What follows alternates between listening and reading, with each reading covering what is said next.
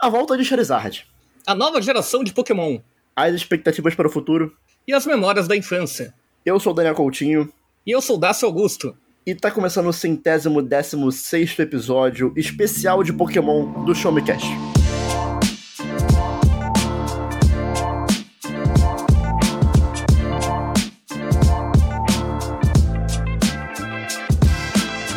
Todos, está começando mais um episódio do Show Me Cast, o seu podcast de informação, tecnologia, jogos, filmes, séries e muito mais. No episódio de hoje, como a gente falou anteriormente nos últimos episódios, será um episódio especial, porque a gente está aí à vésperas do lançamento da nova geração do Pokémon, então nada mais justo do que fazer um episódio especial sobre Pokémon. E para gravar o episódio de hoje, senhor Dácio Augusto, olá. Olá, Daniel, eu quero ser um mestre, como nem o melhor de todos. Se eu te chamasse e você respondesse com Dácio, Dácio? você perdeu a oportunidade. Inacreditável agora. Eu não sou tão bobo. Eu, eu só pensei agora nisso. Eu não sou tão bobo. Mas e como é que tá, meu querido? Tudo bom? Cara, tudo certo, né? Empolgação, aquele friozinho na barriga antes de toda sexta-feira que a Nintendo lança um Pokémon, né? Exato. O, o, relacionamento abusivo que dura mais de 20 anos aqui, mas a gente continua. É, ou seja, uma vez por ano, basicamente. Isso. E conosco, a gente trouxe um convidado que vai poder se apresentar um pouco mais sobre quem ele é em breve. Mas conosco temos André Lucas. Seja muito bem-vindo. Obrigado pelo convite, gente. E aí, pessoal? Como é que você tá aí, meu querido? Tô bem, tô tranquilo, tá chovendo um pouquinho, mas é bom que esfrio um pouquinho. Ficou quente, tava Tava quente, quente hoje. pra cacete, né? Pô, hoje tava abafadaço. E vocês são Abafadaço. cariocas ainda, abafadaço. Abafadaço. E vocês são cariocas ainda, tem que lidar com um negócio mais absurdo aqui do que minha, minha Complicado. querida terra paulista, né? Locomotiva do país. Lembrando que o Show Me Cast ele é um podcast do portal Show Me Tech, então você acessa lá o site em www.showmetech.com.br que nós temos matérias, análises e artigos sobre tudo que a gente vai falar nos episódios aqui do, do Show Me Cast, inclusive sobre Pokémon. Eventualmente tem também matérias sobre Pokémon por lá. E você pode também se inscrever no nosso canal do YouTube, você procura lá no search do YouTube por Show Me Tech e você vai encontrar. Então vamos! É... Senhor Dácio, Dácio, Dácio, bora! bora. Que tá começando o centésimo décimo sexto episódio do Show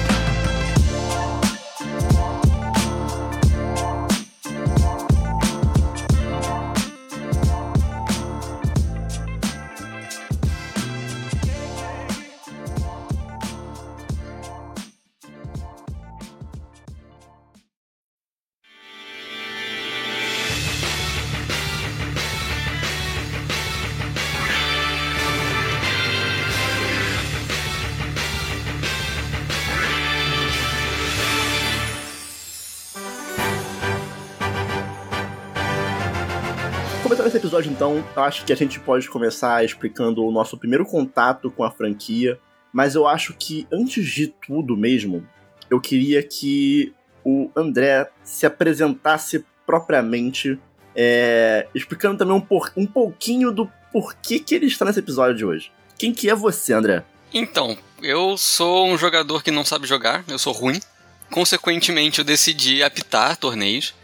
Então, desde 2016 eu apito e organizo torneios de Pokémon oficiais aqui no Brasil, já fui pra vários lugares, apitei os últimos dois mundiais e tudo mais. E eu jogo Pokémon acho que desde sempre, então, tipo, a primeira tatuagem que eu fiz na minha vida foi de Pokémon.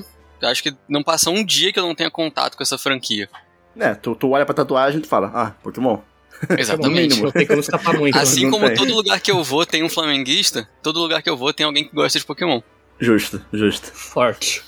Então, assim, o, o André, ele é o, ele é o especialista aqui do, do- da parada, entendeu? Porque eu, eu e o Dacio a gente brinca, mas o cara, o, cara é, o cara é sério no bagulho, entendeu? Então, eu acho que a gente pode começar esse episódio explicando aí um pouco mais sobre como é que foi nosso primeiro contato com Pokémon. Acaba que, acaba que todo mundo sempre tem aquele primeiro contato é, quando criança, né? Tipo, passando desenho, ou então né, ou jogando o jogo primeiro. Acho que, acho que no Brasil, normalmente, o primeiro contato vem através do desenho. Posso, posso estar errado, mas acredito eu que se fosse fazer uma pesquisa sobre isso, acho que os primeiros, primeiros contatos seriam através do desenho. Mas eu queria também, assim, é, que a gente elaborasse um pouquinho qual que é a nossa história com Pokémon, sabe? E aí eu queria primeiro dar a palavra ao senhor Dácio Augusto. Opa, beleza, vamos lá então. Cara, Uh, a minha relação com muita coisa, assim, além de Pokémon, mas também muita coisa do final dos anos 80 e começo dos anos 90 é um pouco bizarra, porque embora eu não tenha nascido em 96, o meu irmão é oito anos mais velho, então muita coisa do que eu tive contato foi por causa dele, né? Cara, que loucura, eu, eu, tô, na, eu tô na mesmíssima que você. é engraçado, né? Porque é. a, a tipo gente assim, acaba. Eu, eu, tenho, eu tenho umas referências de Backstreet Boys e eu tinha, tipo, 4 anos de idade, sabe? Sim, exatamente isso. Não é uma coisa. Não vou falar natural assim, porque eu acho que é do convívio com o irmão mesmo, quando é uma diferença Uhum. assim, né? Mas Pokémon não é tão, né? Pokémon é 97, né? Pelo menos o É, no- desenho. aqui em no- é 98, mas se a gente for parar pra pensar, Anos 2000 já, né? é anos 2000 e vamos lá. hum, Nesse comecinho tinha dois pra quatro anos, né? Sim, Então sim. não, Mas, mas de qualquer forma, assim, como, como as coisas aqui no Brasil sempre demoram um pouco pra chegar, né? Acaba que Pokémon é um bagulho que é muito relacionado com os 2000 já aqui. Sim. E daí o que eu lembro inicialmente é de uma gripe forte que eu tive quando eu tinha três anos. Eu tinha acabado de voltar quando eu tava. Eu tinha morado em Manaus temporariamente, que eu morei de. Quando eu tinha um ano e meio até os três anos, minha família morou em Manaus. E logo quando eu voltei para São Paulo, Atibaia, é, a mudança de clima, tudo, para uma criança, me pegou completamente, né? Uhum, uhum. E eu lembro de estar na sala de espera de um consultório médico é, e tá passando o episódio que o Charmander evolui pro Charmeleon. Hum, bom. E aquilo me pegou muito, porque, nossa, era um negócio brilhando e mudando, sabe? Uhum, uhum. E daí eu, eu não vou saber quanto tempo depois, mas eu sei que foi no mesmo ano. O o meu irmão começou a ligar na Record todo dia de manhã e assistir. Eu assistia com ele. E eu achava incrível. uhum. Só que foi passando o tempo e eu fui, né? Até porque eu, a febre caiu um pouco aqui no Brasil. Então eu tive um certo distanciamento, né? E nisso também, dos três anos, eu fui crescendo. Só que daí em 2003, quando eu tinha sete anos, o meu pai me deu um Game Boy Color usado, né? E o meu irmão no colégio conseguiu uma fita do Pokémon Yellow Pirata. Bom, bom, bom. E eu hum, tinha recém sido alfabetizado, né, em português. Uhum. E comecei a jogar e tava em inglês. Só que daí a minha experiência que eu lembro é de eu ter memórias muito claras do que acontecia no anime e que no Pokémon Yellow aconteciam também, sabe? É legal isso, é legal. Eu, eu, quando era criança, eu mesmo assim, eu também não sabia inglês, né? Como, como todo Uhum. mundo. Então eu gostava muito de, de jogar jogos de desenho. Ou de filme que eu já vi, que eu gosto. né? Então eu me amarrava muito, tipo assim, em filmes, em jogos da, de filmes da Pixar, sabe? Que, tipo, Sim. eu não preciso entender a Toy história Story do, 2, do né? jogo. É, é, é. E daí eu, conforme eu fui pegando assim o jogo, acontecia um negócio, daí eu consegui o Bulbasaur. Daí eu lembro, nossa, isso daqui lembra como o Ash conseguiu o Bulbasaur, isso daqui é como o Charmander. E foi indo, foi indo. E as coisas que eu tinha muita dificuldade de entender, o meu irmão já sabia inglês e me explicava. Então a minha grande experiência com Pokémon, a primeira mesmo, foi uma questão que eu comecei a jogar o jogo. Eu tive o maior boost no meu aprendizado de inglês naquela época, dos 7 aos 9 anos, por causa do Pokémon Yellow. E também é um negócio que eu tenho um laço muito próximo com o meu irmão. Por ser um negócio que eu ficava perguntando, tal, etc. E que também ele me apresentou o desenho. Então, para mim, o, o que acontece é que o primeiro contato com a franquia, tanto no anime quanto no videogame, é um negócio que me lembra muito como é a minha relação familiar com meu irmão, sabe? É um negócio muito próximo do meu coração. Eu gosto demais disso. Eu acho que Pokémon é uma daquelas poucas franquias que consegue te pegar mais do que do que pela qualidade do negócio, né? Mais do que, tipo.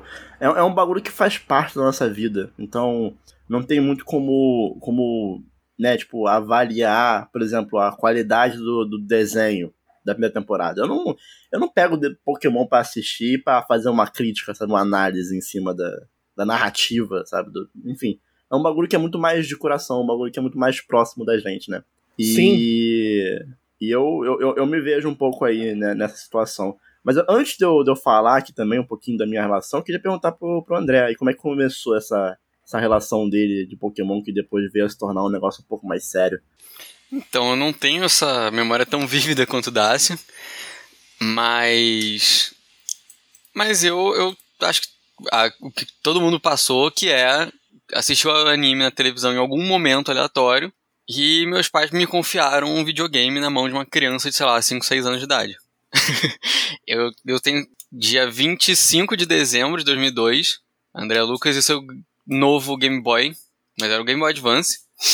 É, se eu não me engano, era o transparente, com uma fita Bonito. do Pokémon Silver. Muito bonito, mas eu não gosto de coisas transparentes assim, infelizmente. Mas enfim. É, e é a mesma Silver que eu tenho hoje, inclusive essa Silver está aqui do meu lado. Dentro de um Game Boy Color especial do Pokémon que eu comprei mês passado, porque naquela época eu queria esse Game Boy, mas obviamente meus pais não iam conseguir comprar uma coisa exclusiva que sumiu de mercado três anos antes. Então eu resgatei aquele André Lucas que começou a jogar com o dinheiro que eu ganho. Pô, esse é um dos melhores sentimentos que tem. É, É tipo, É muito tu, incrível. tu, tu quer um bagulho muito como criança, aí tu não pode. Aí você fala, pô, hoje eu posso. Eu vou me dar esse presente. Eu vou dar um presente pra mim mesmo de 20 anos atrás, tá ligado? É forte. Não, foi exatamente isso e assim, muito do, do que eu pude comprar esse negócio, os contatos que eu tive pra conseguir comprar saíram de estar envolvido com Pokémon é, até hoje, envolvido de cabeça. Pô, que negócio legal, né? Você vê que o- o André, além da primeiro contato, ainda tem um negócio que a comunidade meio que ainda tá junto com ele, sabe? Ele carrega Uhum. não só em experiência mesmo. É muito. Sim. É, é é engraçado, né? O impacto que tem. É bem diferente, né? Gente- É. eu, não, eu não conheço muita franquia que dá pra fazer isso. É, é difícil mesmo, é difícil mesmo. Mas eu acho que é justamente pela questão de Pokémon ele, ele ser sempre um negócio que se expande pra outras mídias, né? A gente vai falar isso com um pouco mais de detalhes depois, mas Pokémon é um bagulho que não é só um jogo, não é só não é só o desenho, é, é muita coisa, é quase que uma cultura, né, em volta daquilo ali. Mas no meu caso, é, assim como, como o André, eu também não tenho né, um- uma memória tão vívida assim, tipo, o Dácio que consegue lembrar do dia que ele viu o primeiro episódio. Enfim, eu não consigo. É, Desculpa, gente, memória fotográfica. Mas, cara, assim, a minha impressão é que Pokémon tá comigo desde, desde sempre. Assim, desde que eu nasci, sabe? Eu não consigo. Eu não consigo lembrar de um momento da minha vida que eu não tinha Pokémon na minha vida, sabe? Porque um dos. assim, quando, quando eu era muito criancinha, assim, sabe? É, Não, não muito criancinha, mas quando eu tinha, sei lá, dois anos de idade, dois, três anos de idade, eu já tinha, tipo, bonequinho do Pokémon de pelúcia, sabe? E a minha festa de 4 anos de idade foi de Pokémon, onde tem uma foto minha vestido com a fantasia de Ash Ketchum, com o boné do Ash Ketchum, Pensei que ia estar toda- vestido de Bulbasauro. toda a temática da festa. Pô, não, ia- esse aí ia ser forte. Mas vou falar mais do Bulbasaur depois, que esse daí, esse daí é. tá no meu coração, esse daí. Mas. Cara, eu sinto que Pokémon tá sempre na minha vida, assim. Eu, diferente de vocês, eu não tive o contato com o jogo logo de cara. Eu fiquei por muitos anos só no desenho. Eu. Eu não tive Game Boy Color, não tive Game Boy Advanced. Eu só fui ter contato com o jogo de Pokémon mesmo no emulador, né? Na época já de emulador de GBA. Que aí o meu primeiro Pokémon foi, foi o Leaf Green, né? Que é o remake da primeira geração.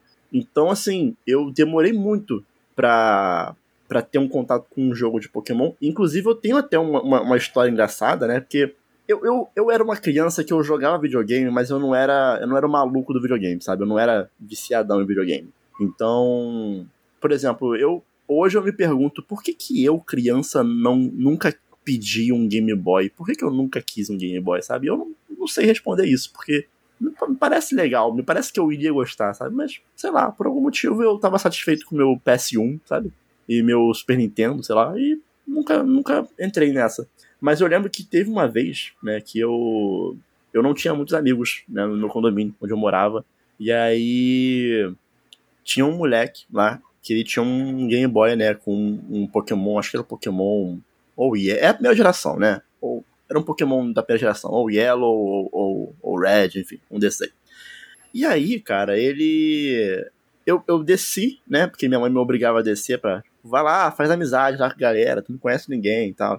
Aí eu fui, desci e tal, já pô, conheci a galera, oi, prazer, meu nome é Daniel e tal, já, beleza. Aí, brincando com a galera ali, não sei o que, o moleque tava brincando, eu tava sentado, aí ele, pô, me deu na minha mão assim o Game Boy. Ele falou, pô, joga aí. Aí eu, pô, maneiro e tal. Aí ele, pô, me mostrando os Pokémon que ele tinha lá, e ele todo felizão lá que tinha pegado Articuno. E ele, pô, aqui o Articuno, pô, muito foda e tal. E a galera em volta, pô, o Articuno, mas pô, não sei o quê. E eu, eu sabia que era o Articuno, né? Porque eu, eu, era, eu era viciado no, no Pokémon 2000. né? Eu era maluco Uhum. aquele filme. E aí, cara, tipo assim, eu nunca tinha jogado os jogos de Pokémon. Eu lembro que foi essa a primeira vez que eu joguei os jogos de Pokémon. Foi através do Game Boy desse amigo meu que eu peguei. Ele ficou ali, sei lá, uns, uns 10 minutos mostrando os Pokémon, falando, pô, Articuno, não sei o quê. E, tipo, pô, o Articuno é o, o brabo, entendeu? Uhum. Cara, eu peguei, eu peguei a, o jogo dele, ele foi brincar, ele foi, sei lá, foi correr, foi, sei lá, foi brincar, pega, pega, alguma coisa assim. Aí eu tô lá jogando, aí, pô, beleza, tô, tô usando o Articuno dele lá, não sei o que, entrei na batalha, o Articuno morreu, mano. Eu fiquei, cara, não é possível. Maluco, eu, eu, fiquei, cara, não é possível, matei o Articuno dele. Moleque, porra, cara, que isso? Aí eu, me deu, acho que foi a primeira crise de ansiedade da minha vida. Desculpa, mas...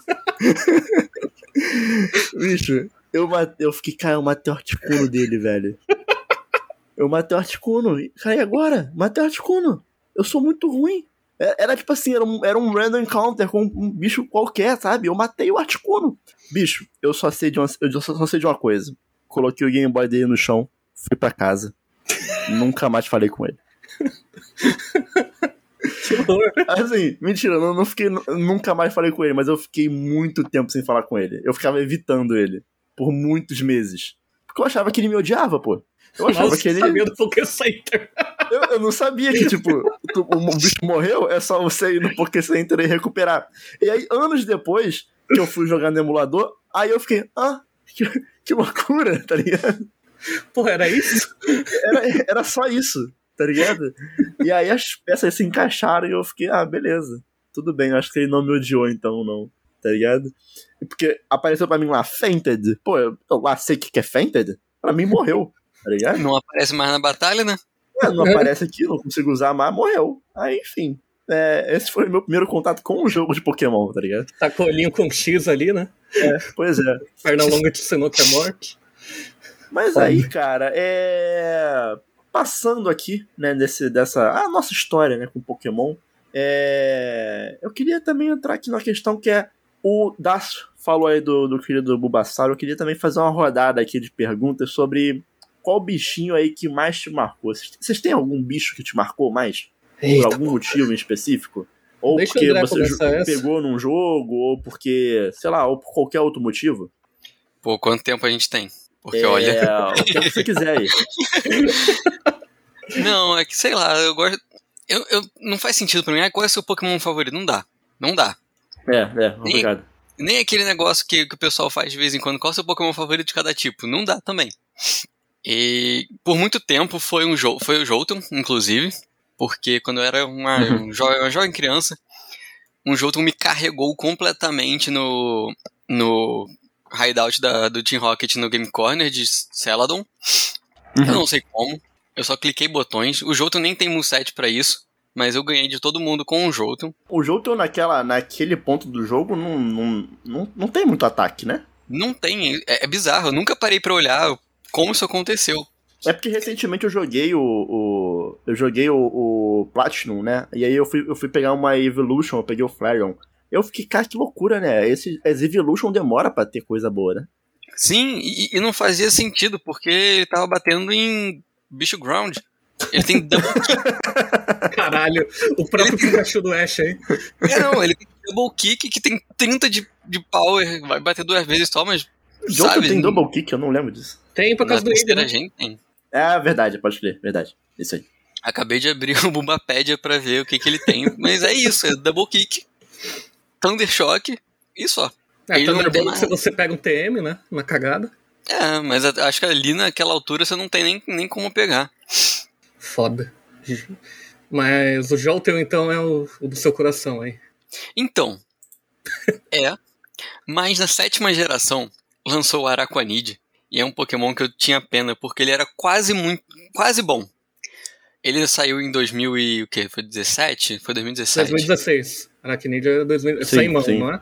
Saiu, é 16, tá certo. Então faz seis anos que o Araquanid é quase bom. e eu tenho muita pena dele, mas eu gosto muito do Araquanid. Virou meu Pokémon favorito. Eu É, é maneiro. atenção. Eu prefiro, Não, ele é- eu prefiro, eu prefiro o Dilpider, de visual. O Dilpalha também é bonito. É, mas o Araquanid, pô, é, é, é uma, é uma aranha com, com Com um bagulho na cabeça, né? Com capacete de astronauta, tá ligado? Pô, é, é um conceito maneiro. E ele é quase bom, tipo, o ataque dele é bom, as defesas são boas, a ability é muito boa. Só que tem, falta um pouquinho. E ele nunca conseguiu esse pouquinho. E eu não sei se ele tá em Scarlet Violet para quem sabe dessa vez ser bom, mas eu não sei se vocês já viram. Eu não vi a Dex inteira ainda. Eu, eu acho que não tá porque tem uma nova aranha. Daí eu acho que deixaram as outras de fora. Aí, aí complica. Eu vou ter que ligar pro meu amigo Massuda pra ele botar lá. Lembrei agora da história que o André, uns anos atrás, ganhou um parabéns do Massuda no Twitter. Sim! Pô, bom, hein? Bom isso aí. Lenda. Mas você tem mais alguma, alguma menção aí, ô André? Porque é difícil, é difícil citar um Pokémon, tá ligado? É complicado. Eu gosto do Smirgo porque ele faz uma bagunça absurda no competitivo, tanto que ele foi extremamente nerfado vezes, várias vezes. É. Não sei. Eu, eu, me divirto muito com muito Pokémon. eu gosto que é um, um, um, aspecto diferente do que provavelmente eu e o Daniel vamos falar, que a gente não, não tá tão ligado no competitivo. É, no é. competitivo em si não. Mas eu, eu também não consigo me apegar muito a um bicho específico, não. Até porque eu tenho um negócio que toda vez que eu vou jogar um, um Pokémon, não novo, mas se eu for rejogar algum, eu sempre tento fazer uma equipe.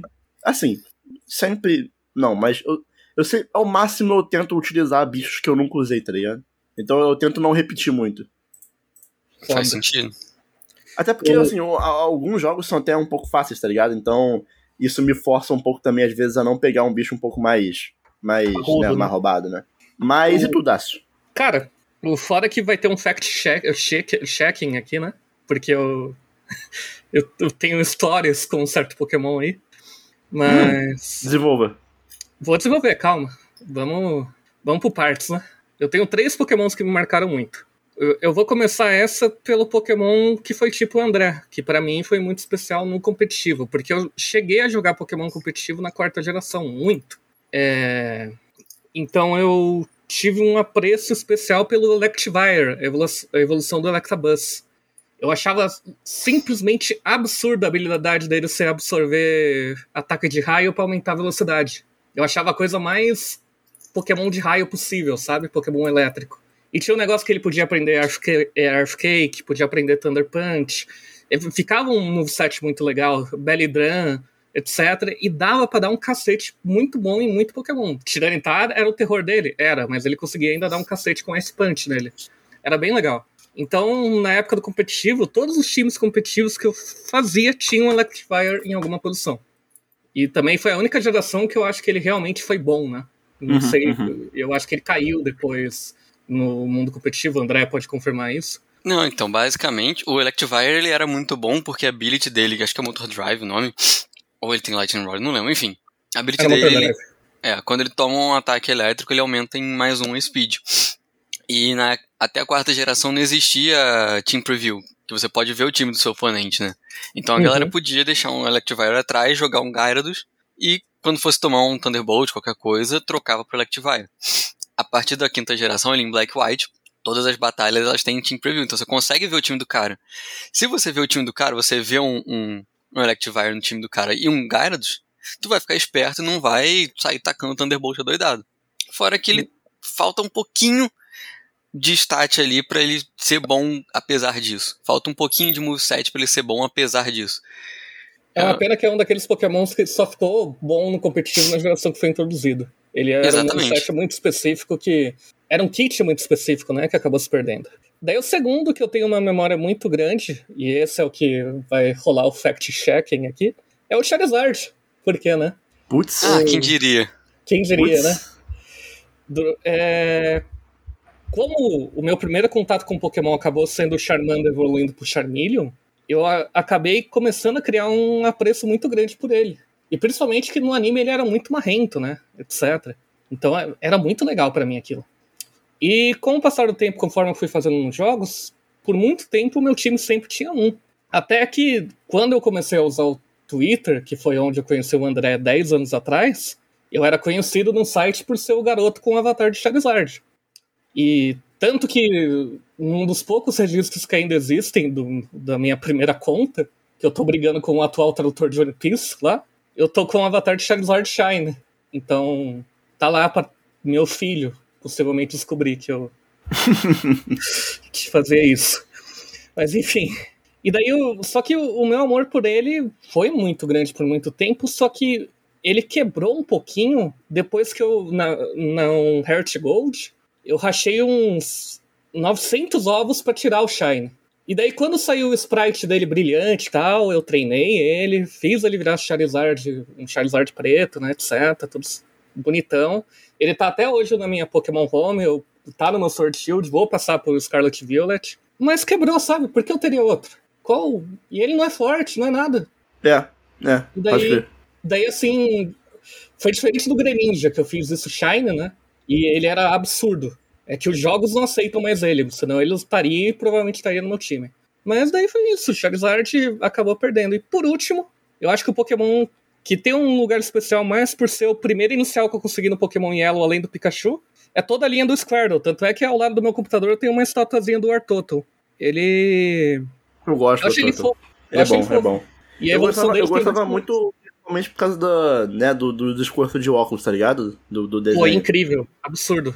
Achava absurdo. que o conceito aqui da gangue de Squirrel, tipo, absurdo. Pô, os caras simplesmente eram um arruaceiro mesmo. Era incrível. Uhum, é. uhum.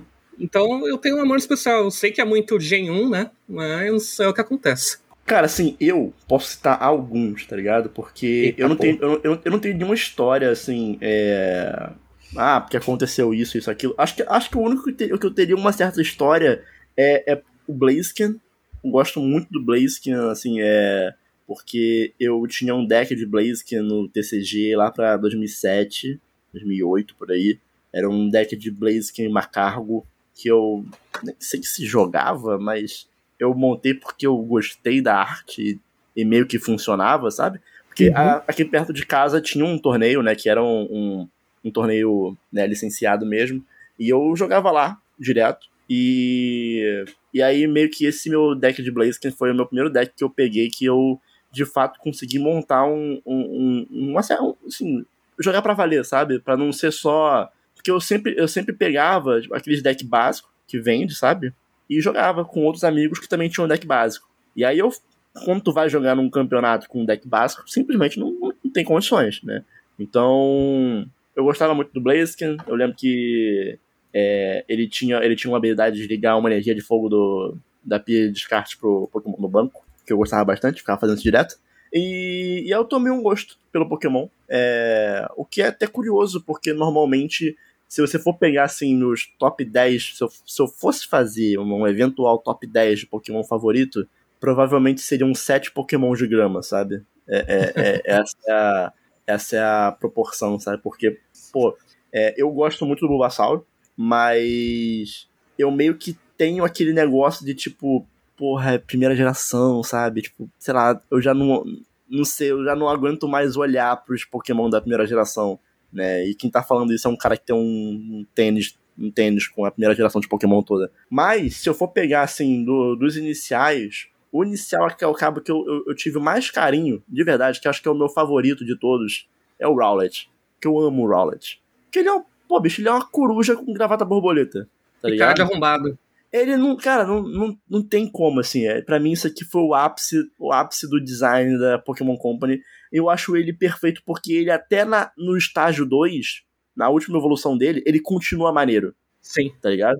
Acho que o Pokémon Legends Arceus deu uma, deu uma né? Não é tão legal, né? A, o estágio 2 no Legends Arceus, mas ainda assim é, é, é maneirinho, tá ligado? Porque ele vira, ele vira um arqueiro, pô. Ele vira uma coruja arqueira. E. Mas eu acho que, tipo assim. Cara, é, é muito difícil. Eu, eu posso citar vários Pokémons por diferentes motivos recentemente eu tenho pegado um carinho pelo Lunatone, pelo Soul Rock, pelo, por causa do deck de, que eu tô jogando agora de Pokémon TCG, que era um deck meio que, digamos que, barato, acessível, que tava jogando bem ali. É... Mas eu, eu, sempre vou muito pelo visual, sabe? Eu não tenho muito essa de ter uma história com Pokémon. Até porque, como eu sempre, toda vez que eu vou jogar um Pokémon diferente, eu pego um time diferente, então acaba que eu não fico repetindo muito, sabe? Mas, sei lá, acho que se eu, se eu fosse um Pokémon que eu não posso deixar de citar aqui é o Roserade. Que eu gosto muito do Roserade. Tá ligado? Eu acho um Pokémon muito estiloso. E outro que eu vou citar também rapidinho também é o Galade. Galade dois. legal. Galade, Galade e Roserade, eu amo os dois. Assim, se eu for fazer um time do, da quarta geração, eu boto os dois. Mega Galade, por sinal, absurdo. O Galade eu gosto muito, cara, porque É, a Gardevoir também eu gosto, mas o Galade é, mais legal porque tem o fato deles ele ser um Pokémon psíquico, mas que ele não é focado em Special Attack, sabe? E aí uhum. ele tem uns ataques que normalmente tu não usa tanto assim em Pokémon do tipo psíquico, sabe? E como eu não jogo competitivo, eu, eu nem, nem, sei se ele é bom no competitivo assim, mas acaba que era um pouco, é um pouco mais difícil de tu conseguir fazer um moveset de Galade, né? Porque tu, tu, tu, pô, tu tem que conseguir um Sword Dancezinho, faz bem, né? Pra todo mundo que é focado em attack. E tem que pegar uns ataques psíquicos que são focados mais em dano físico, né? Então eu gostava muito de jogar com Galade. Mas é isso, cara. Tipo assim, tem outros Pokémons que eu posso citar, tipo assim, até mesmo da última geração do Sword and Shield. É, eu adoro os três iniciais. Pô, o Inteleon, o Inteleon joga muito no TCG, absurdo. Inclusive vai sair na rotação de fevereiro aí, triste. É, nem, che nem cheguei a comprar ele, que vai sair uhum. mesmo, então deixa quieto. Mas. Mas enfim, cara, tem, tem muito Pokémon assim, eu não consigo, eu não consigo citar um ou outro, tá ligado? É, e se a gente for fazer uma outra gravação e for perguntar de novo, eu vou citar outros, tá ligado? Porque eu não, não consigo. Absurdo. Mas, é... agora que a gente tá aí a ponto né, de uma nova geração de Pokémon aí, com a chegada da nova geração, é... eu queria saber de vocês quais são as expectativas e esperanças aí pro futuro da franquia, porque a gente teve uma mudança, né, é... recentemente. Acho que o Legends Arceus ele foi uma porta de entrada aí para talvez um caminho sem volta, que vai mudar aí bem a, as estruturas do jogo. É, parte pro bem, parte pro mal, acho que a gente pode botar na balança aí o que, que vem de pró e contra, né, com essas mudanças do jogo virar um jogo open world, dele tentar ser um negócio menos guiado, eu acho que a gente pode até conversar um pouquinho aí dos prós e contras em relação a isso. É, mas eu queria começar perguntando aí ao André, quais são as esperanças dele pro futuro da franquia, e aí, claro, assim, eu, eu eu quero deixar aberto também para falar do resto também, né? Porque, por exemplo, eu tenho grandes expectativas do anime agora, que teve recentemente aí, né, o Ash Ketchum sendo campeão. É... Eu sinto que alguma coisa tem que mudar no anime, né? Porque eu acho que não faria muito sentido o Ash Ketchum ir pra região de Paldeia e seguir como se nada tivesse acontecido. Mas, Perder pra um, pra é. um Youngster é, no enfim, primeiro episódio. Tipo, o Ash campeão mundial, agora ele vai pra escola aprender, tá ligado? Não, não de novo. Faz, é, não sei se faz muito sentido, tá ligado? É, então, tu, André, qual que é, cara? O que, que, tu, que tu espera aí de Pokémon no geral, né? E aí também inclui aí, né, competitivo, TCG, tudo, porque é, no TCG agora né, tá voltando os X, enfim. É, quero ver como é que eles vão implementar a, a, o Terrastalize né, na, nas cartinhas. Principalmente é... com a tua é. visão também, né? Como juiz, que. Sim. Querendo sim. ou não, parece que as regras vão se modificar, né? Sim. Eu acho que assim, né? São. Eu vejo Pokémon, pelo menos no console, como dois jogos diferentes. O jogo em si e o competitivo. Tanto com que certeza. isso é uma, das questões que eu tenho com a dificuldade de entrar gente nova no competitivo. Mas, é, como jogador do jogo, eu tô de saco cheio de ficar andando em linha reta. Uhum. Principalmente é, acho que uma das coisas que eu mais é, achei complicado de acompanhar foi Ultra Sun Sun e Moon, não porque são jogos ruins, mas porque eles são exatamente Sun e Moon um ano depois. E eu já estava de saco cheio de Sun e Moon um ano depois. Uhum, uhum. E eu acho que aquele foi o ponto máximo de handholding na, na série. É, toda hora o Rotom, Rotom Dex enchendo o saco. E tudo muito preso. Ele parecia que eles queriam começar a fazer alguma coisa diferente. Mas, pô, a gente ainda tá no 3DS, não vamos fazer nada demais. Sword and Shield, que eu acho que é um jogo de 3DS no Switch. Concordo. É, Concordo. Ele parece muito um jogo de 3DS no Switch, né? Sim. O, o meu, eu lembro que na época eu fiz uma análise do Sword and Shield e eu, eu, eu, eu citei muito isso porque era um sentimento muito misto com Sword and Shield, porque eu adorei o jogo, mas eu sentia tanto que ele podia ser mais, eu acho que, tipo, toda a expectativa que teve com, pô, agora Pokémon tá indo pro console, sabe? Não vai ser mais portátil. Acho Principalmente que, é um... que foi uma muita gente pensava que o Let's Go tinha sido a despedida desse formato, né? É. E o Let's Go é uma despedida linda, né? Eu gosto muito. Eu tenho, não sei. Não sei, tenho mixed feelings por, por Let's Go, mas, mas eu entendo a, o motivo para que ele existe. Mas uhum. eu acho, né, isso é totalmente invenção da minha cabeça, mas para mim Sword and Shield começou com um projeto de 3DS. Porque assim, não faz sentido um monte de coisas tão é, tantas caixinhas, todas as cidades são umas caixinhas, todas as rotas são umas caixinhas, até de repente Wild Area. Que parece que foi tipo, pô, galera, Switch, hein? Pô, já, vamos testar isso aqui. Uhum. Porque para as DLCs o que eles fazem é, é uma Wild Area gigante, basicamente. Que é onde funciona, né? A Wild que é onde funciona, sim. É, e é, Scarlet Violet parece que vai ser. Acho que do mesmo, da mesma forma que a gente viu as DLCs tendo como base a Wild Area, parece que esse vai ser esse mesmo salto para Scarlet Violet. É, as pessoas que já jogaram, independente de como jogaram, se foi só review, se né, caiu do caminhão, todo mundo fala que tá muito mais livre de jogar. E eu acho que sim, tem uma inspiração de, de Legends Arceus, que inclusive acho que é o melhor jogo de Pokémon nos últimos 10 anos, se bobear. Não sei qual a idade de Heart Gold Soul Silver. Heart Gold Soul Silver tem 12 anos. Tá, então talvez nos últimos 10 anos sim já tenha sido o melhor jogo. Talvez dispute com Black White, mas por outras questões. É, e apesar de eles serem sido feitos ao mesmo tempo, né, Scarlet Violet e, e Legends Arceus, eu acho que tem muito do deles botarem o pé na água em Legends Arceus, eles arriscarem um pouquinho mais em Scarlet Violet e principalmente depois do, do da resposta boa a Legends Arceus, acho que o jogo nem saiu, mas vamos falar um pouquinho de DLC pra frente, que a gente acho que daqui pra frente vai ser a, a norma, né? Sim. Vai ser Não, a terceira no- versão, né, nova. Hoje em dia não existe mais um, um porquê você lançar um terceiro jogo ou um Omega Ruby, sabe? Um- ou um Ultra Sun. Não, não faz mais sentido. Exatamente. Não, corrigindo que o Omega Ruby não, não, não foi continuação, ele foi um remake, é. Então, é mais o Ultra Sun e, e, enfim, um Emerald, sabe? Não faz muito sentido. Pois é, e, e eu acho que assim, Scarlet Violet não vai ser o mundo aberto que eu queria. Porque a gente já viu que não tem level scaling, eu acho que é a coisa que tá faltando pra ser Esse é um meu mundo maior medo. de verdade. É, Esse exatamente. negócio do level scaling eu achei bizarro também. Esse é meu maior medo porque, enfim, eu, vou- eu vou falar com mais detalhes, mas é justamente essa questão de você. Beleza, eu tô livre para onde eu, eu tô livre para ir para onde eu quiser, mas obviamente existe um caminho, sabe? Obviamente existe um, uma escadinha de níveis que faz com que esse ginásio venha antes desse, que venha antes desse, que venha antes desse. E se o jogo, de fato, soltar a gente, soltar a nossa mão eu acho que vai ser muito esquisito porque a gente vai acabar indo para ginásios muito difíceis e depois se deparar com ginásios muito fáceis, sabe? Eu consigo ver muita gente usando guia para jogar esse jogo, enfim, não sei. É, e assim, é claro que existe a opção, que nem aconteceu em Legends Arceus, de você sair correndo feito maluco, pegar um alfa gigantesco bizarro e destruir meio jogo. Existe essa opção.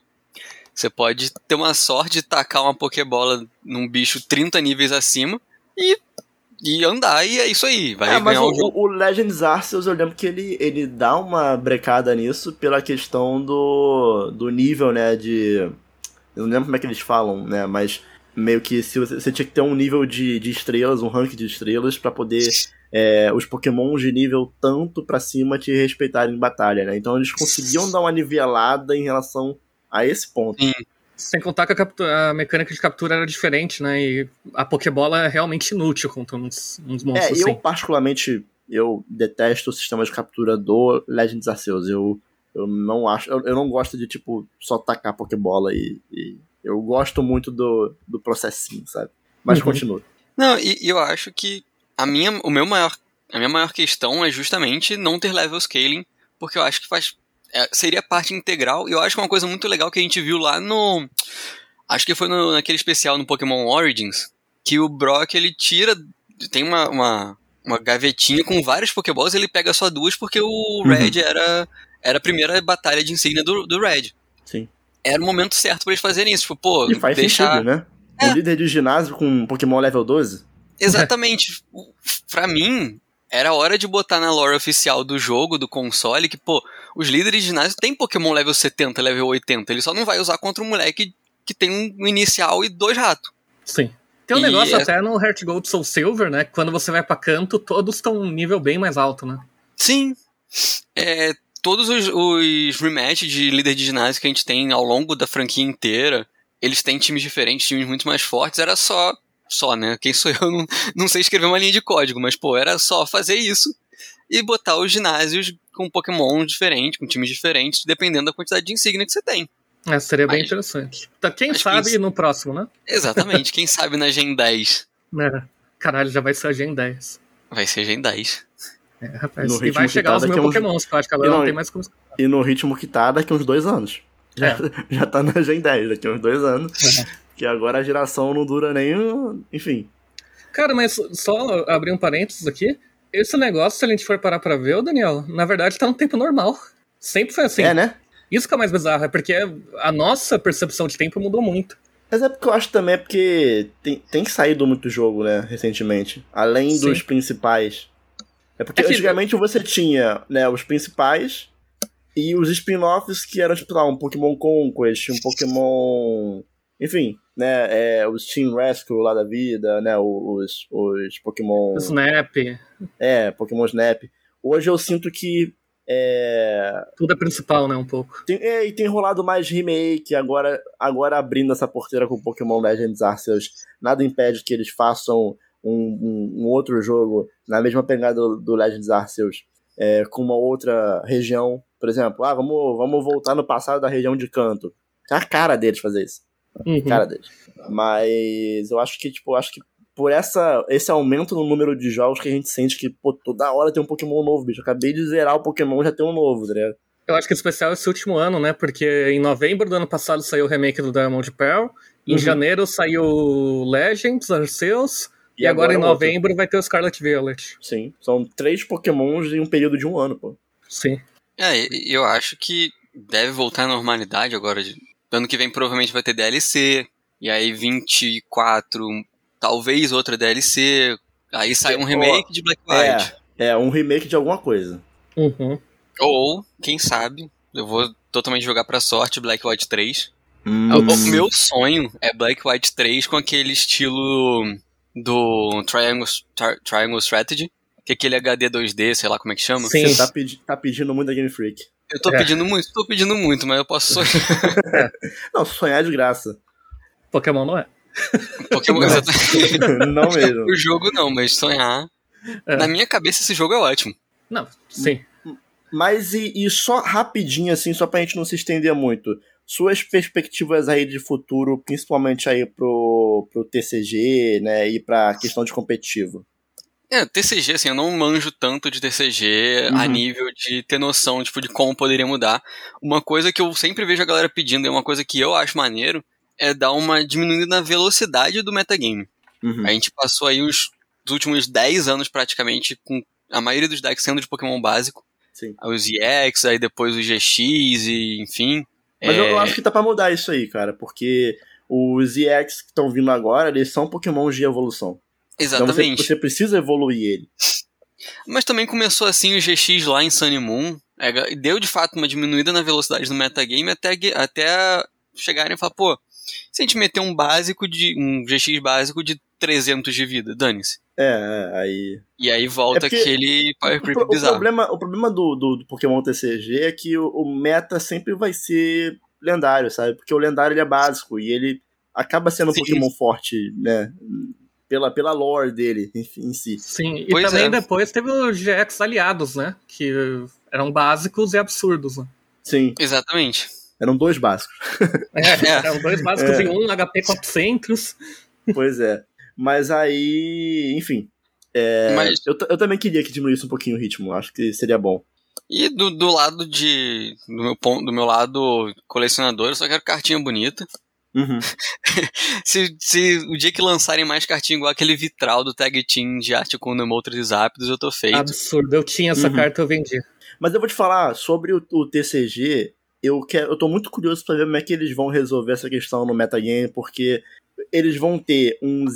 É, vão ter EX, os X, que vão ser Pokémon de evolução, mas na rotação do formato padrão, ainda vai ter os V, sabe? E o V Astro e V Max. Então, eu não consigo ver muito é, a gente saindo de deck de Arceus de Giratina Pelo menos no Pokémon, primeiro ano. pra, né? pra deck de Sprigatito, sabe? Eu não consigo ver a curto prazo isso acontecendo.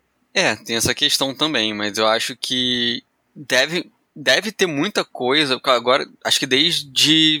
Não lembro se foi final de GX, começo de Veastro, que eles botaram tr trocaram a, a, forma de escrever de Pokémon X, Pokémon GX para Pokémon com caixa de regra. Uhum, uhum. Tudo que tem caixa de regra é afetado por aquilo ali, então você pode fazer, Sim. pô, um Pokémon que não toma dano de Pokémon com caixa de regra. Então todos é, os GX ser anulados. É, tem, tem vários, várias tentativas já. E eu acho que é uma forma de coibir até virar a rotação, e aí é só EX normal que vai evoluir e bola pra frente. É, porque hoje no meta eu não vejo nenhum deck que seja single prize, sabe? Que não tenha Pokémon com caixa de regra. Sim, sim. E ainda tem é, isso, o Luna né? Rock e Soul Rock é, um, é uma anomalia o Luna, né, no meio. É, o, o Lunatone e o Soul Rock, ele, eles funcionam, mas eu não vejo eles também competitivos assim grandes, sabe? Uhum. Não é o meta-meta, né? É porque o Lunatone, ele tem, sei lá, 70 de HP. Qualquer, qualquer sopro ele morre, sabe? Sim. Então, enfim, ele bate, mas. É. Acho, acho que foi é, assim, de. Do VGC aí eu teria. Aí eu tenho mais coisa pra falar, mas assim.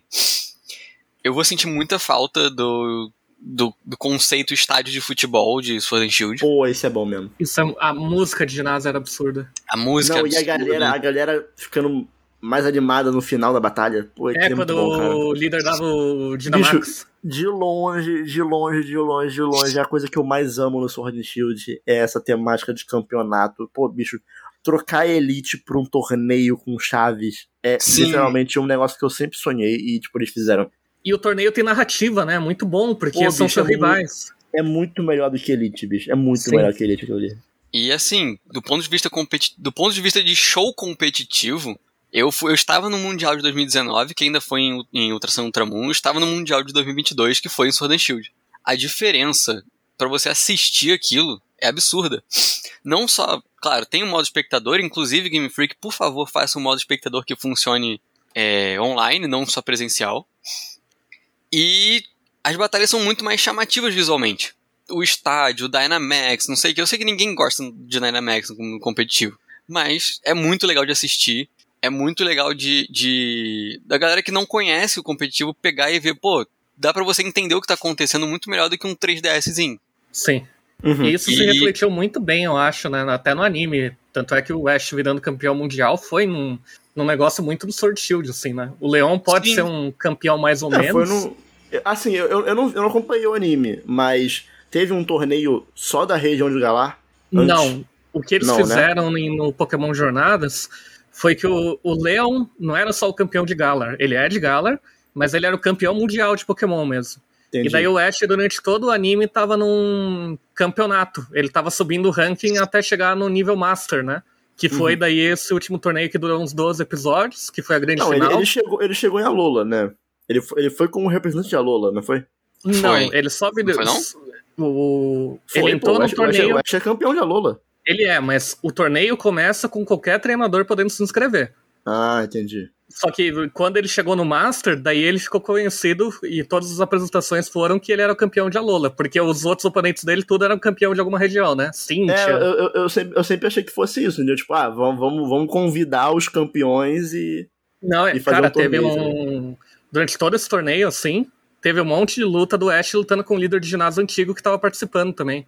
Apareceu maneiro. aquela do Mega Lucario, lembra? Do, da sexta geração. Ah, a, é A verdade. do Patins. Isso. Apareceu de luta da segunda geração. Um monte. O, Saquei, e, maneiro. e lembrando do Ash, apareceu um discípulo do LT Surge falando: Ah, você é conhecido no ginásio por causa que seu Pikachu derrotou o Raichu.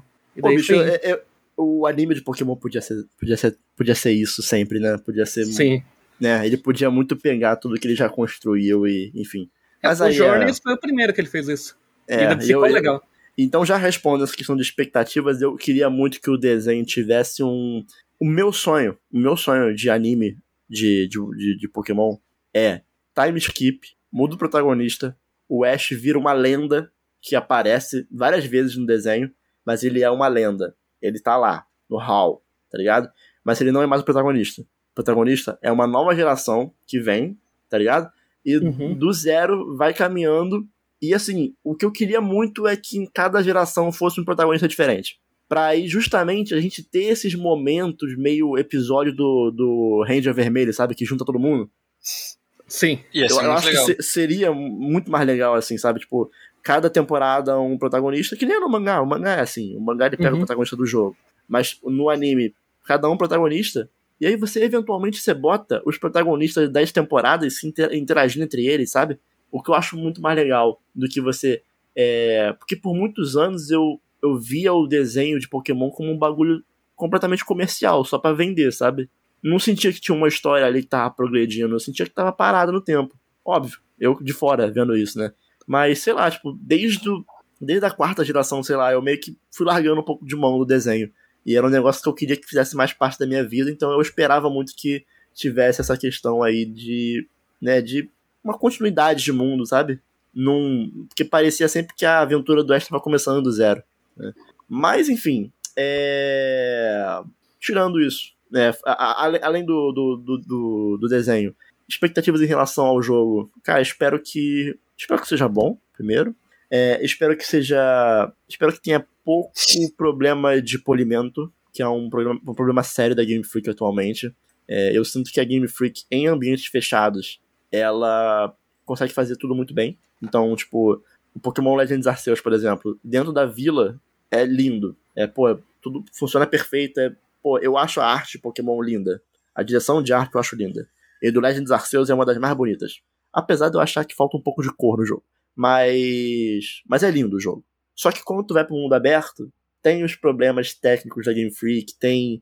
Enfim, né? Coisas que a gente que anda na internet já viu várias vezes as pessoas reclamando em relação a isso. Mas eu, eu, eu espero que o Violet Scarlet tenha menos problemas em relação a isso. Não tô esperando um jogo lindo e impecável, porque eu sei que a Game Freak é Game Freak. E também sei que não é isso que torna um jogo bom ou ruim. É muito mais do que isso. Né? Então, eu principalmente espero que o jogo tenha uma boa história, sabe? Que consiga ali é, me cativar na narrativa. E a Dex aí que a gente já tá meio que vendo aos pouquinhos aí com uns leaks e, e alguns pedaços ou outros, eu tenho gostado. Até o momento eu tenho gostado do caminho da Dex. Mas eu curto também a, a ambientação, que é mais voltado como se fosse uma região da Espanha, né? E acho legal isso. E cara, eu tô animado. Eu não sou o maior fã do mundo de jogos de mundo aberto, mas eu sinto que para Pokémon era um negócio que era inevitável, sabe? É, e eu acho que, se bem feito, pô, pode dar muito certo. Eu não gosto tanto do Legends Arceus quanto o Daço, quanto o André, mas eu consigo ver coisas positivas ali no jogo que eu acho que podem ser bem implementadas aqui, né? Eu acho que o meu, o meu grande problema do Legends Arceus sempre foi o fato de eu não ser motivado a capturar os pokémons, porque não tinha uma batalha de ginásio, não tinha, não tinha uma competição, não tinha nada, sabe? Então eu ficava, pô, beleza, tem um Pokémon ali maneiro, por que, que eu vou. Sabe, por quê? Sabe? Por que, que eu vou capturar ele, sabe?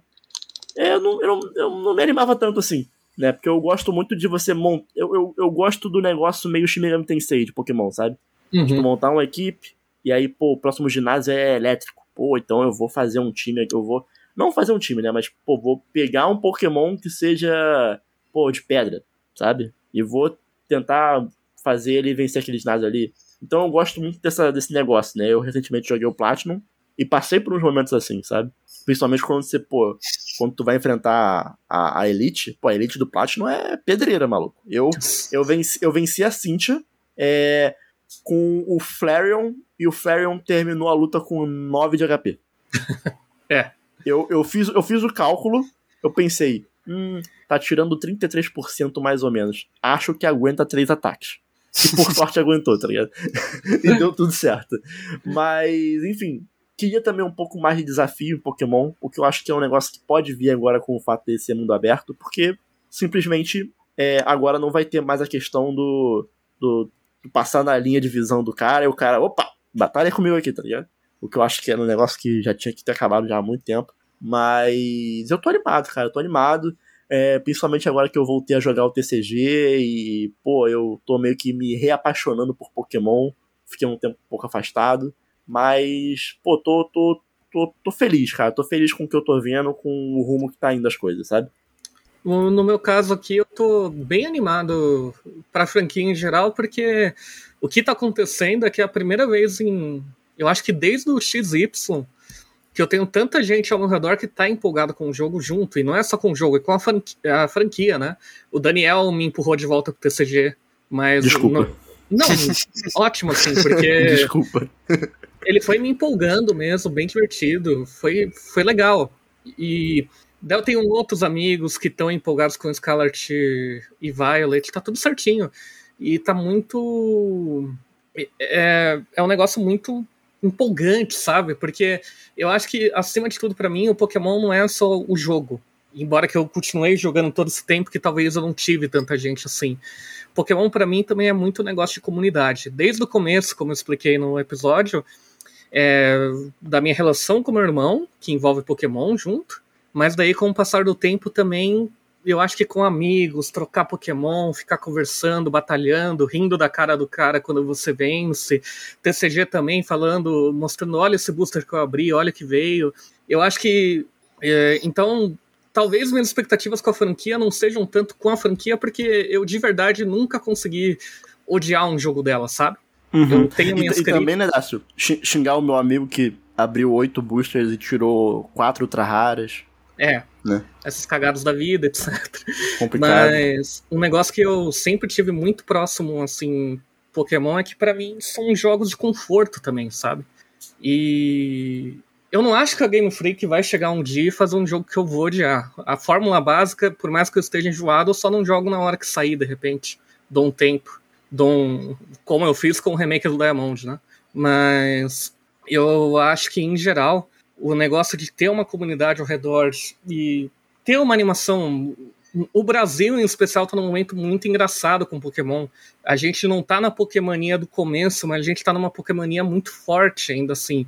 Muito por causa do acesso fácil ao TCG, mais do que o jogo.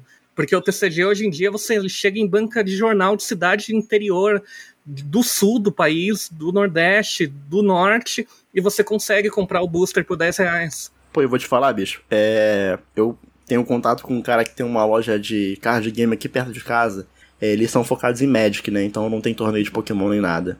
Mas estava conversando com ele e tava falando pra mim, cara. É, eu fui perguntar para ele, né, quando que ia sair o, a box do Silver Tempest que eu queria comprar. Aí ele, pô, cara, vai tá vindo aí, a gente vai ter no dia 11, que é, é o lançamento, mas, tipo, tá, assim, tá absurdo, já, já esgotou, basicamente, sabe? Sim. Você chega e já esgota. Porque tem tanto o público colecionador, o público jogador e o público criança, cara. E assim. E o público que faz especulação de carta, que vende é, carta. É, que é o colecionador um pouco junto. É. e eu trabalhei em Crash uns anos atrás. E na época do Ultra Sun e Ultra Moon pra frente, ali, um pouquinho antes do Sword Shield. E já era absurdo como tava. E a Copag só foi aumentando a distribuição aqui no país. Então, é muito comum, a gente não sabe mais, porque às vezes a gente não tem tanto contato com criança, mas ainda é muito popular. E talvez seja até mais forte que nos anos 90 aqui, só que a gente não perceba, porque, né, não tá na nossa frente. Só que o produto tá. Então, o, eu acho que pro público em geral não é mais só jogar Pokémon, é meio que respirar. E é muito legal que o Brasil também esteja envolvido nisso de uma forma acessível, pelo menos no TCG. O jogo, obviamente, de videogame não é, né? Nintendo Switch, etc. 300 reais em um título é meio complicado. Mas Pokémon tá vivo de um jeito muito diferente, mesmo nessa situação. E eu acho que também reflete um pouquinho como era lá no começo, só que em vez do anime é o TCG, né? Porque, querendo ou não, o jogo da Nintendo sempre foi caro aqui. Sim. Não que o TCG não seja, né? Mas eu acho que existem aí formas de você jogar. Eu queria, inclusive, né, deixar aqui um. um. né, um. Me fugiu a palavra agora. Recomendação? Não, eu queria deixar aqui um, só, só um ponto, né, que eu esqueci de comentar durante o episódio, mas que essa loja que eu jogo aqui perto, inclusive, eu vou, vou até falar o nome da loja, que é a Drop 1, eu jogo ali na, na Barra da Tijuca, ela promove torneios de Pokémon e ela, como tem ali alguns jogadores que disputam torneios nacionais, na América Latina, internacional, é, ela permite que todo mundo consiga jogar com um proxy, né? Que é você imprimir a carta no papel e colocar no, no sleevezinho, né? No, no, no plástico e jogar, sabe?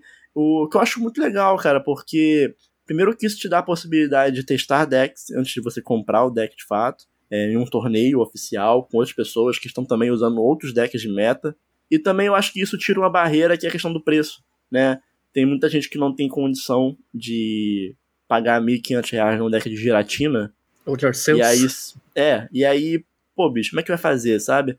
É, aí o cara pode, entendeu? Imprimir a carta e jogar. Então eu tô falando isso aqui por quê? Porque procure, quem estiver ouvindo, procure saber. Às vezes, perto de você pode ter uma loja que pode ter um sistema desse, sabe? De você poder imprimir a carta e colocar no, no na frente, né? Na, na, na, real, você coloca a carta no sleeve e aí você coloca a parte impressa na frente, né?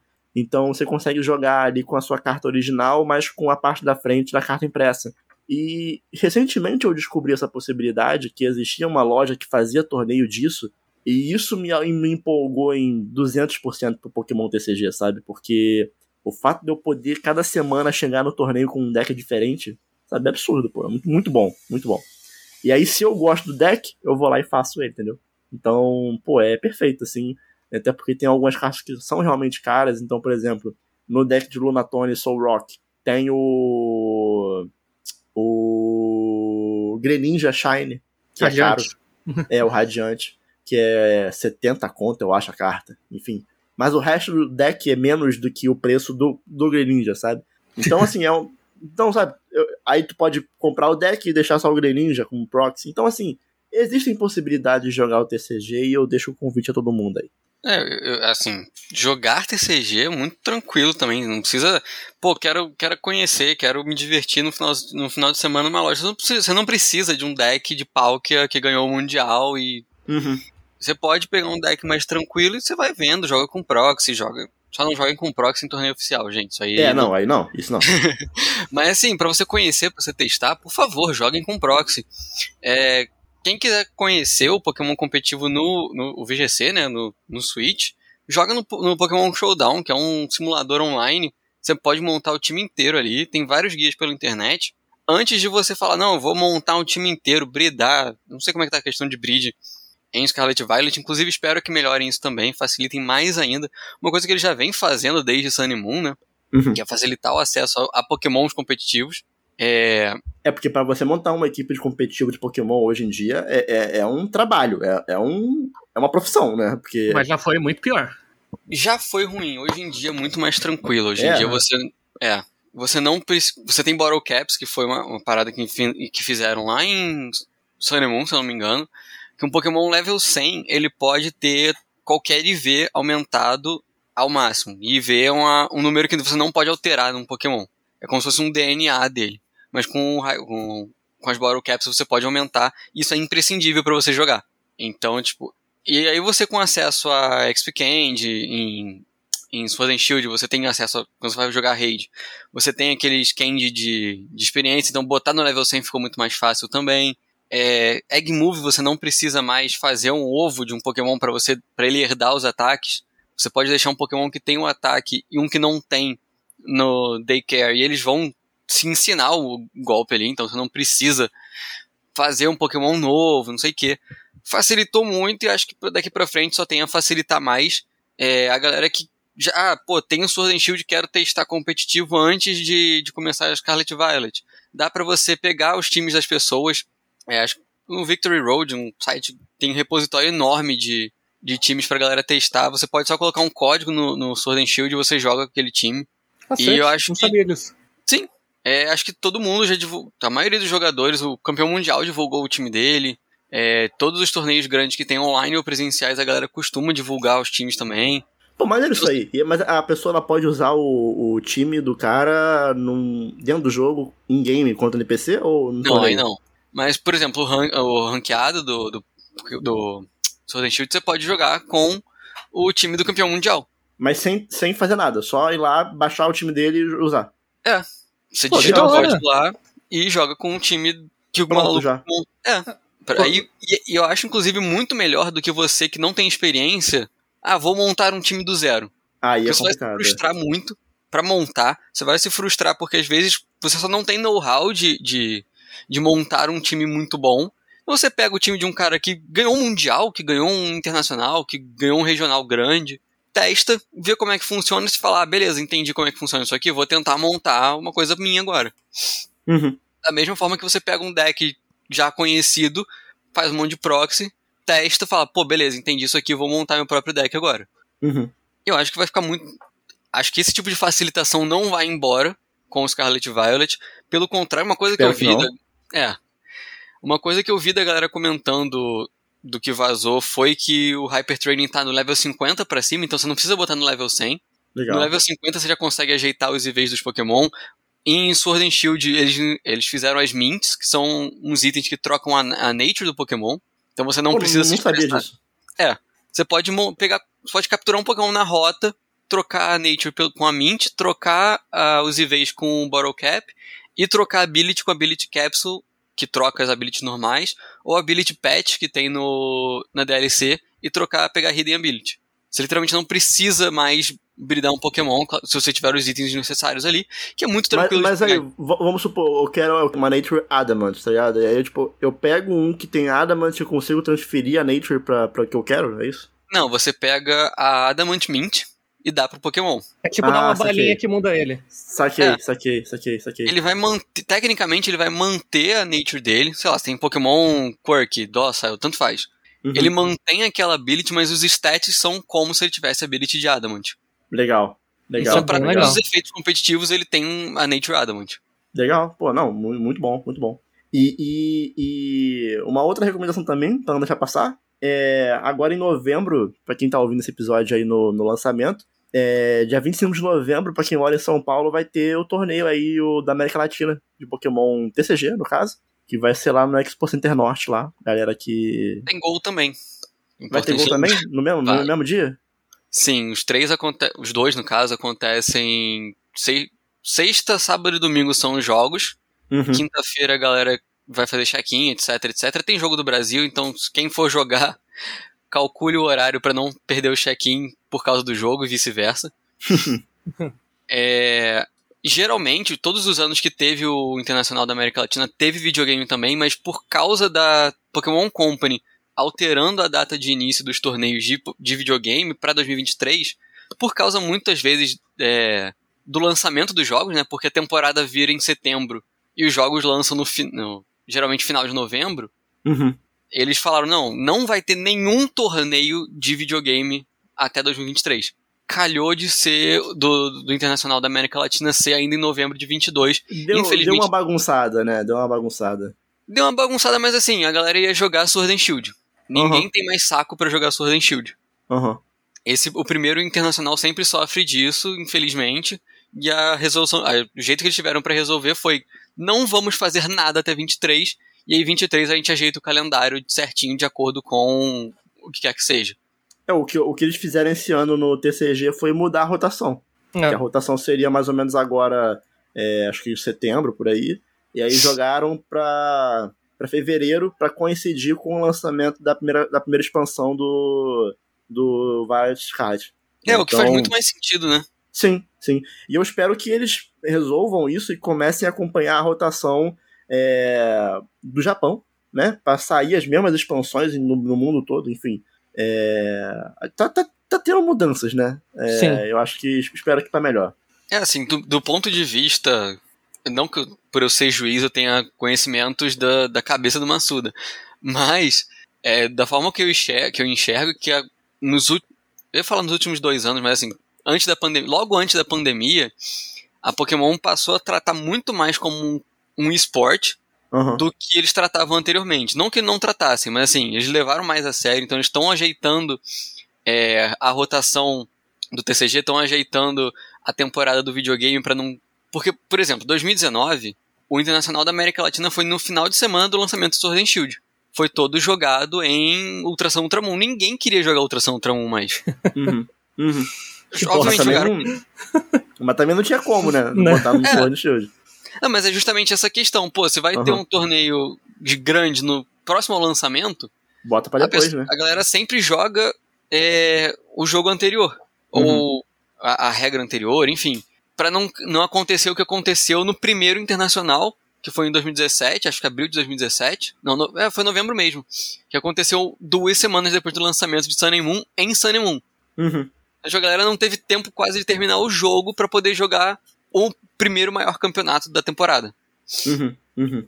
Então, tipo, acho que essa mudança para 23, por mais que seja muito ruim o Brasil não ter, a América Latina no geral, mas o Brasil também não ter o um internacional de videogame esse ano, é melhor assim para ano que vem a gente jogar na regra mais atualizada do que jogar sempre para trás. Uhum, uhum, Sem dúvidas. Mas é isso, perfeito, perfeito. Você vai estar lá no, no, no campeonato então, em São Paulo, né? Sim, estarei lá, vou estar apitando TCG, então quem me vê lá pode esbarrar comigo, dar um oi. Show O de bola. show de ingresso bola. é quanto? Acho que é 10 reais, né? Acho que é 10 reais pra espectador É e você ganha booster, então, tipo, você meio que tá comprando booster. Ah, legal. É, Tu podia ir, Dácio. É, vou pensar, aqui perto, né? Pô. É. O É, Expo é aqui é um literalmente mais 40 trampo, minutos mas- de casa. É. Mas então é isso, gente. A gente vai se encaminhando pro final de mais um Show Me Cast, dessa vez o número 116. Gostaria de agradecer ao Dácio pela companhia mais uma vez aqui. Muito obrigado, senhor Dácio. Pô, estamos sempre juntos aí e dessa vez foi especialmente mais gostoso porque é Pokémon, né? Pô, delícia, delícia, delícia. E a gente poderia ter falado muito mais. Muito Sim. mais. Porque assim, é, a, a gente só não transforma o Show Me Cast em um podcast de, de Pokémon, porque senão iam expulsar a gente. Sim.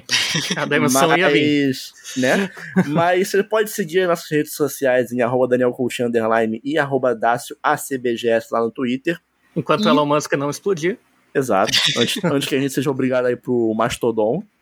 É, eu gostaria de agradecer ao nosso convidado André Lucas. Muito obrigado aí pelo seu tempo. Foi ótimo gravar contigo. Foi ótimo te conhecer. é E- verdade, né? Queria deixar o espaço aí final do episódio para que você se despedisse da galera, deixasse um recado e suas redes sociais aí, caso você queira, onde as pessoas podem te encontrar. Ah, beleza. É, primeiramente, agra- agradecer o convite. Sempre que quiser falar de Pokémon, pode me chamar. Se quiser falar de outras coisas também, por incrível que pareça, eu jogo outras coisas. É, Dá tempo, Falar dá de tempo. geografia também, né? Que a profissão dele é professor de geografia. Importante. eu não, eu tô fora da sala de aula, mas sim, se quiser falar de geografia também, eu fiz uma faculdade. Eu tenho dois diplomas de geografia, então eu posso falar de geografia também. É, mas é isso, muito obrigado pelo convite. É, se rolar alguma coisa pós-lançamento também pode chamar. Quem esbarrar comigo, pô, vou no, vou no like, quero ver como é que funciona. Vai lá, assiste que é muito legal. Tem. Vai ter uma área pra você aprender a jogar TCG. Então, pô, não sei, não tenho, tenho ideia, me interessei. Pô, legal isso aí. lá, Uhum. você vai se divertir, vai aprender a jogar, vai assistir literalmente os melhores jogadores do mundo jogando. É, e tem uma vibe muito legal. Todo mundo Uhum. tá lá pra competir, mas todo mundo gosta de Pokémon, todo mundo se diverte, todo mundo tá feliz de estar num lugar que você respira Pokémon 24 É um- horas por dia durante É um o de semana. festivalzão do Pokémon, né? Exatamente. É É, quem, quem quiser me encontrar nas redes sociais, é, eu falo besteira em arroba flagais. É, e, e eu falo um pouquinho mais sério de Pokémon. Tá, tá um pouquinho parada a minha conta de juiz, mas eu tento voltar sempre que eu vou pra algum torneio, que é o André Underline L Lucas VGC. É meio complicado, mas se ficar no post ali acho que é mais fácil de, de achar. É, você falou que é arroba flagais, é- como é que é que escreve? É literalmente Fla de Flamengo e Guys de Guys. É, é literalmente o bonequinho do, do Fall Guys. Ele tava com uma roupinha de Flamengo, mas agora tá com uma roupinha de Brasil, porque rumo ao Hexa. Rumo ao Hexa. Mas é isso, vocês podem me encontrar lá, vocês podem me encontrar na, na conta de juiz. Se você achar que é muito chato eu ficar falando o dia inteiro, pode me seguir só na conta de juiz, também não tem problema, lá eu posto menos. Os dois links vão estar na descrição do episódio e no post do episódio. Então é só você clicar lá que você vai ser direcionado diretamente. Perfeito? Perfeito, muito bom, gente. Perfeito. Então é isso. Muito obrigado a todos e até semana que vem com mais um Show Me Cash. Falou! Valeu, gente!